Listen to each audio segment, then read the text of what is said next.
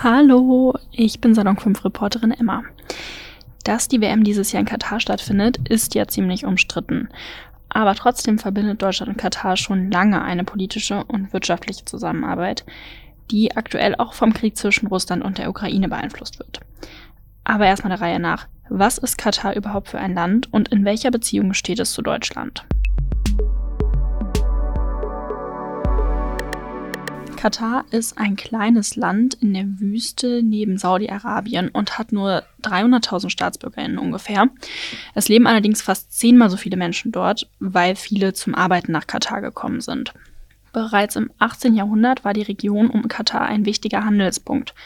Damals wurden vor allem Perlen aus dem Meer getaucht und verkauft.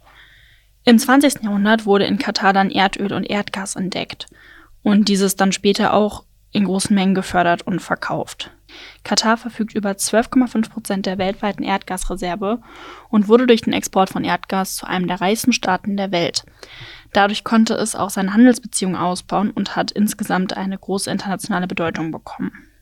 Und auch Deutschland profitiert von diesem Erdgas und Erdöl aus Katar und versucht schon seit einigen Jahren die Beziehung zu Katar zu verstärken, um von dort mehr Erdöl und Erdgas zu bekommen. Das hat sich jetzt durch den Krieg mit Russland noch verstärkt, denn bisher wurden von dort ungefähr 38 Prozent des europäischen Erdgasbedarfs geliefert. Katar hingegen spielte für Deutschland und die anderen europäischen Länder bisher keine große Rolle als Energielieferant. Um sich jetzt aber unabhängiger von Russland zu machen, hat Olaf Scholz im Mai 2022 ein Energiepartnerschaftsabkommen mit Katar unterzeichnet, damit in Zukunft mehr Flüssigerdgas von dort und weniger aus Russland geliefert wird.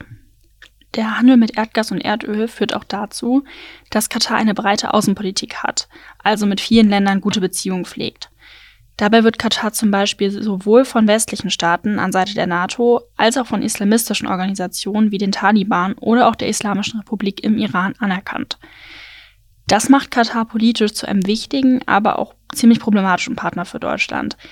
Es spielt halt zum einen eine wichtige Rolle als Vermittler bei Konflikten im Nahen Osten, hat aber eben zum anderen auch diese schwierigen Beziehungen zu den islamistischen Gruppen, die Deutschland nicht unterstützt.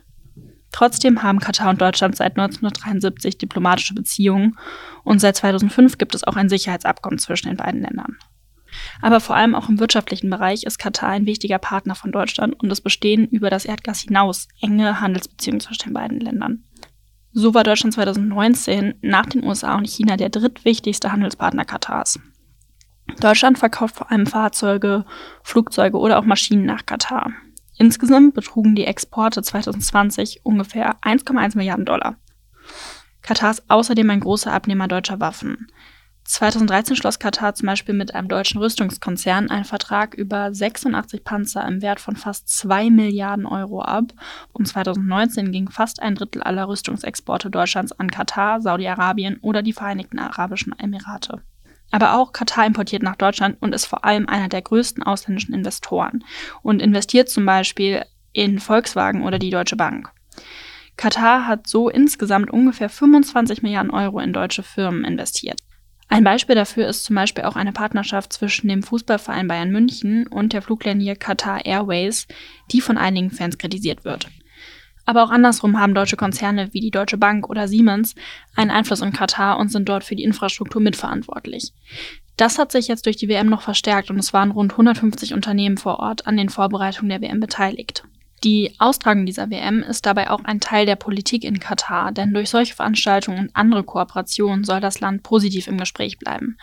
So zum Beispiel durch die Übernahme europäischer Fußballclubs wie zum Beispiel Paris Saint-Germain, die Eröffnung deutscher Schulen in Katar oder wissenschaftliche Kooperation zwischen katarischen und deutschen Unis. Besonders die Sportpolitik, wie sie jetzt eben im Rahmen der WM stattfindet, ist dabei schon lange ein wichtiger Teil der katarischen Politik. Auch damit möchte das Land zusätzliche positive internationale Aufmerksamkeit bekommen und auch Machtstrukturen sichern.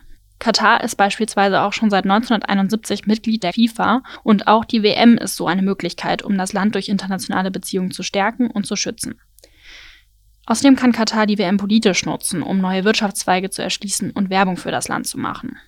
Deswegen wird es spannend, wie die Rückmeldungen zu der WM in Katar aussehen werden. Denn auch wenn bei der WM vieles schiefläuft, wie Klimaproblematiken oder Menschenrechtsverletzungen, stehen eben viele Länder in engen Handelsbeziehungen zu Katar. Das kann dann dazu führen, dass sie sich nicht so kritisch über die Bedingungen vor Ort äußern können oder wollen. Auch Deutschland hat, wie gesagt, enge Beziehungen zu Katar.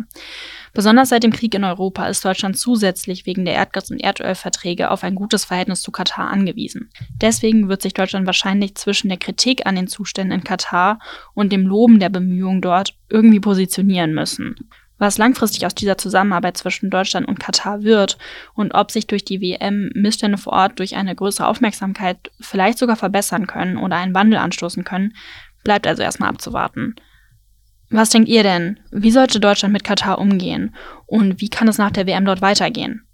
Schreibt es uns gerne auf Instagram, Salon5 heißen wir da, und hört auch gerne die anderen Podcasts zum Thema WM in Katar an. Dort sprechen wir zum Beispiel nochmal ausführlicher über die größten Kritikpunkte an der WM, wie eben diese Menschenrechtsverletzungen, oder auch über die Klimaproblematiken im Zusammenhang mit der WM. Danke fürs Zuhören und bis bald. Tschüssi!